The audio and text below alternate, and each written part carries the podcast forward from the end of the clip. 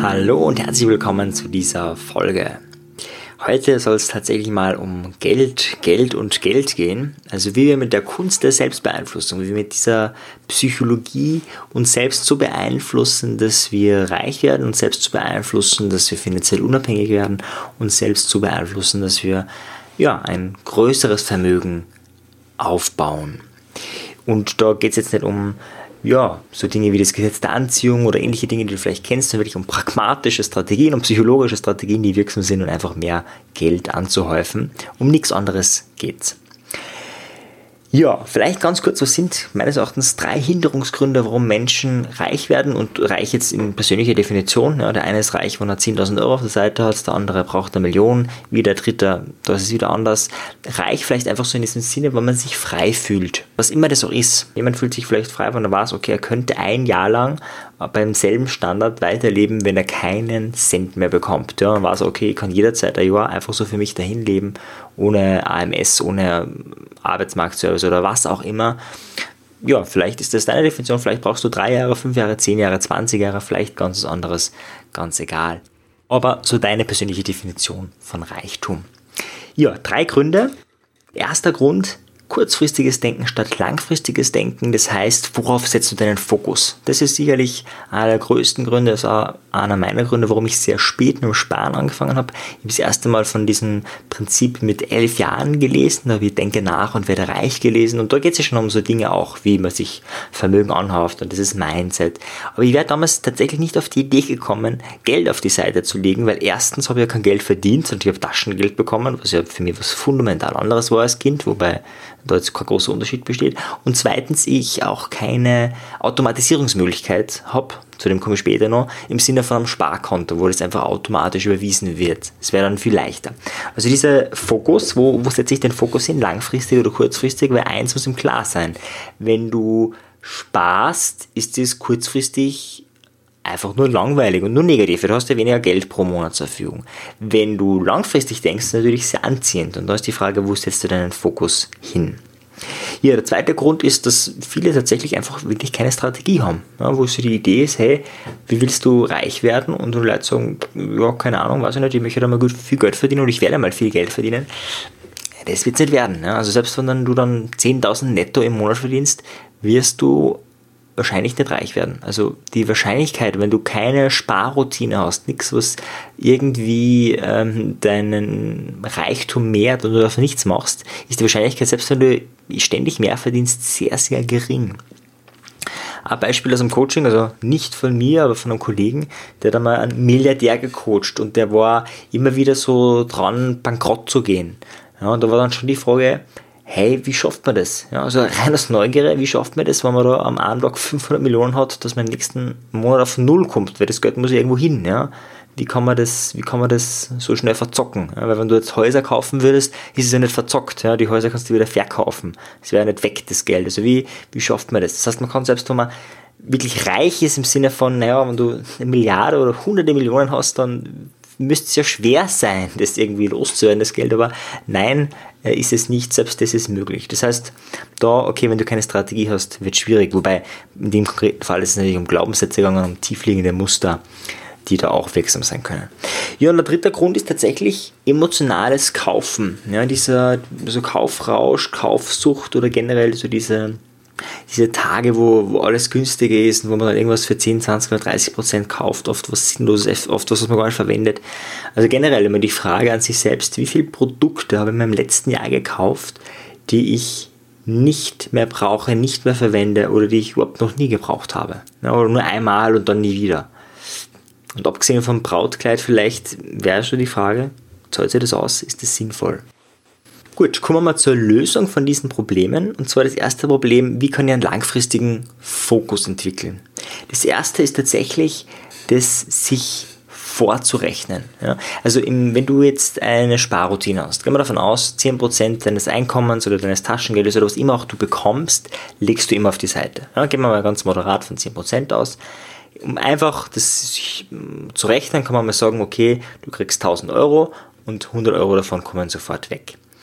Wenn du das machen würdest. Ja, ist im jetzt Moment der Nachteil, naja, du hast nur 900 Euro zur Verfügung und das ist natürlich jetzt bei 1000 Euro tatsächlich, ähm, das kann man schon spüren. Ja, 1000 Euro, 900 Euro ist ein Unterschied. Ähm, das heißt, das hast das erste Mal einen Nachteil und der Vorteil ergibt sich nicht und der ergibt sich auch in sechs Monaten nicht. Weil in sechs Monaten hast du 600 Euro auf der Seite.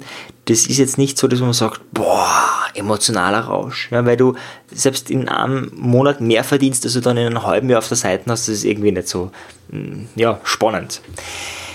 Weckt keine euphorischen Emotionen, das zu tun. Wie kann man jetzt diesen langfristigen Fokus einstellen? Das erste ist mal wirklich, dass man sich langfristige Ziele setzt. Ich weiß nicht, ob du vielleicht nur Monats- oder Jahresziele hast. Ja, auch wirklich sich 15 oder 20 Jahres- oder Lebensziele zu stecken. Ja, also so ein Lebensziel von mir ist, habe ich mir vor vielen, vielen Jahren gesetzt, ich hätte gern die Fähigkeit zu beobachten, ohne zu bewerten. Zu beobachten, ohne zu bewerten. Also ein Ziel, das habe ich mir wirklich schon vor vielen, vielen Jahren gesetzt. Ich bin weit davon entfernt. Ja. Also nach der Vipassana-Meditation hat es so Momente gegeben, wo ich das Gefühl gehabt habe, ja, da habe ich einfach beobachtet, ohne zu bewerten. Es war sehr spannend, aber so wirklich dauerhaft ist mir das nicht gelungen. Und diese langfristigen Ziele, also Ziele, wo du sagst, hm, da, da kiefelt man schon länger, da brauche ich länger und auch langfristige finanzielle Ziele. Ja, zu sagen, okay, in zehn Jahren möchte ich so und so dastehen oder in zehn Jahren möchte ich mir dieses und jenes äh, Eigenheim leisten oder was auch immer. Das ist Ziel, wo muss man mal haben. Ja? Damit das ein, dieses automatische Weggehen des Geldes, was auf das Sparkonto kommt, einen Wert hat. Das ist das Erste. Und das Zweite ist, dass man sich wirklich das vorrechnen muss. Ja, wenn du jetzt 100 Euro auf die Seite legst, ist das nicht interessant, das ist nicht motivierend. Aber wenn du einmal vorgerechnet hast, okay, 100 Euro jeden Monat in 20 Jahren, ja, mit Zinsen natürlich, was kommt denn dabei raus? Und dann kommt durchaus eine Zahl raus, wo du sagst, hm, spannend. Und da will ich jetzt gar nicht äh, dir diese Zahl verraten, sondern wirklich, dass du mit deinem eigenen, also das, was du monatlich auf die Seite legen kannst oder willst, dass du mit dem mal wirklich rechnest und so selber das ausrechnest. Einfach mal in Taschenrechner eingibst, äh, gibt es ja auch Hilfefunktionen auf Google und das mal ausprobierst. Weil das macht einen großen Unterschied, ob du das selber ausgerechnet hast oder du irgendwo so eine hohe Zahl hast, wo du denkst, ja, boah, mal spannend, irgendwie unerreichbar. Das, das ist nicht motivierend. Motivierend ist, wenn du weißt, hey, wenn ich jetzt echt diese 2, 3, 400 Euro im Monat auf Zeiten lege, dann habe ich das in 1, 2, 3, 10, 20, 30 Jahren. Und das ist durchaus etwas, wo man sich das mal vorgerechnet hat, wo man sich die Zahl vielleicht sogar aufhängt aufs Vision Board. Ja, wenn du ein Vision Board hast, das ein ja, Brett oder die direkte Übersetzung war Brett. Bei mir ist es ähm, Magnetwand und da hängen alle Dinge, alle langfristigen Ziele, die man hat. Und da könnte zum Beispiel diese Zahl oder symbolisch diese Zahl da oben hängen.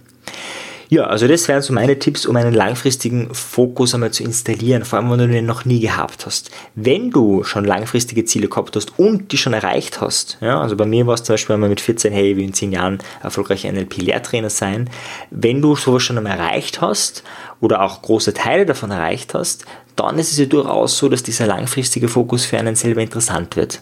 Ja, also ich habe in der Kindheit oft an Sparen jetzt nicht so den, das Interesse gehabt und habe erst später entwickelt, aber mittlerweile habe ich schon andere Ziele erreicht, langfristig, und jetzt ist dieser langfristige Fokus auch interessant. Also auch da, Learning by Doing, je öfter du das tust, desto interessanter wird es, aber diese Frucht erntet man erst nach einigen Jahren, ja, sonst ist es kein langfristiges Ziel.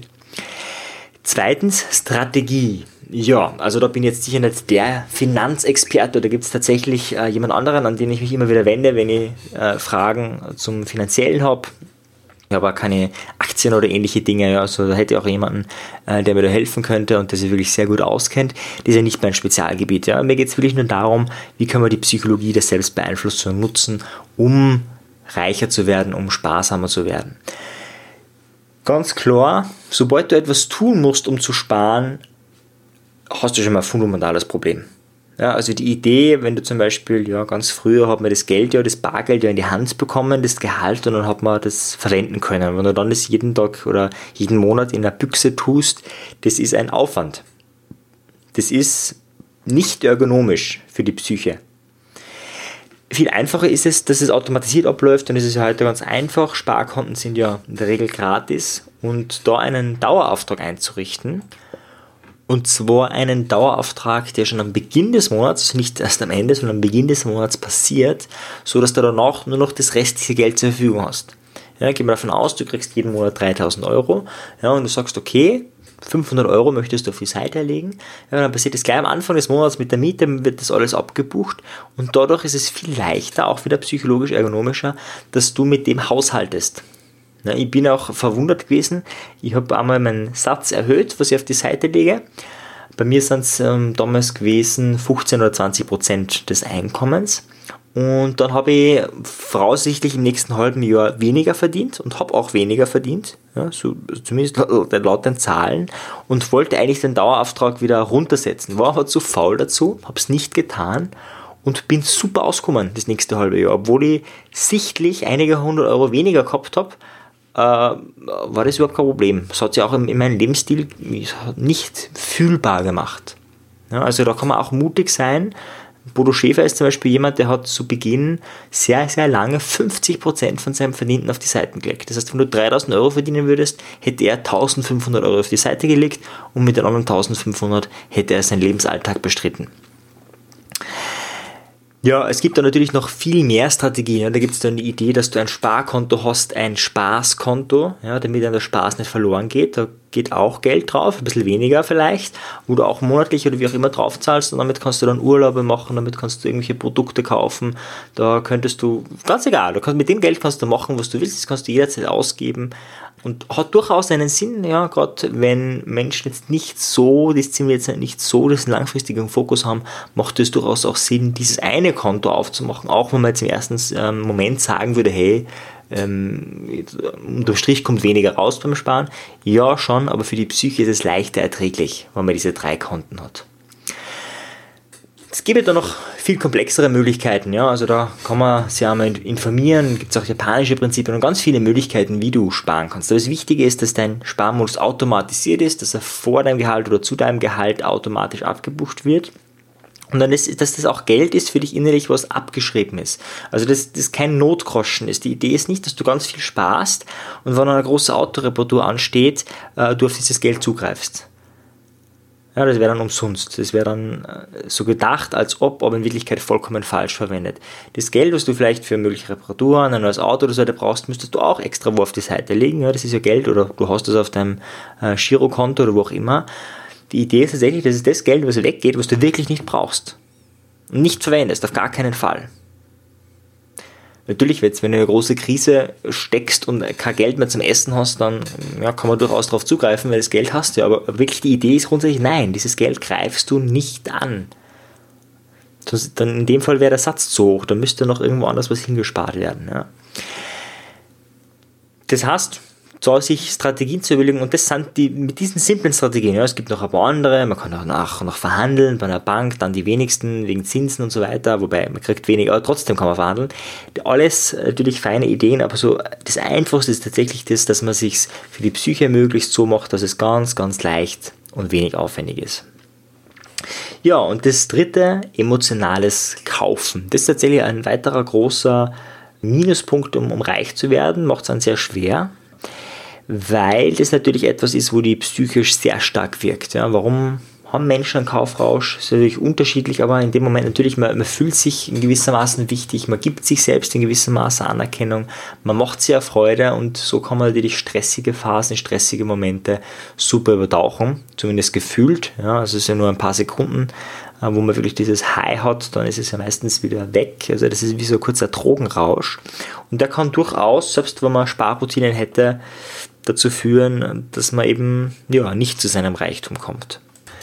Wie kommst du also am leichtesten raus? Das eine ist, indem du dein Sparkonto wirklich schließt. Das heißt, da geht automatisch das Geld drauf und du kannst dann in diesem Sparkonto tatsächlich, ja, das einfach, hm, früher haben wir das verstecken können, dann hat man dieses Büchlein gebraucht, ja, da kannst du einfach überlegen, wie machst du es, dass du nicht einfach so Zugriff auf das hast. Ja, wenn du ein gefährdeter Mensch bist, dass du das Geld verwendest, obwohl du es sparen möchtest, ja, dann wäre das die Überlegung, wenn du das eh schaffst, dann super, dann ist der Teil schon mal getan. Dann trotzdem die Frage, hey, wie kann man vielleicht mit weniger Geld auskommen, beziehungsweise wie kommt man durch solche Kauffräusche raus?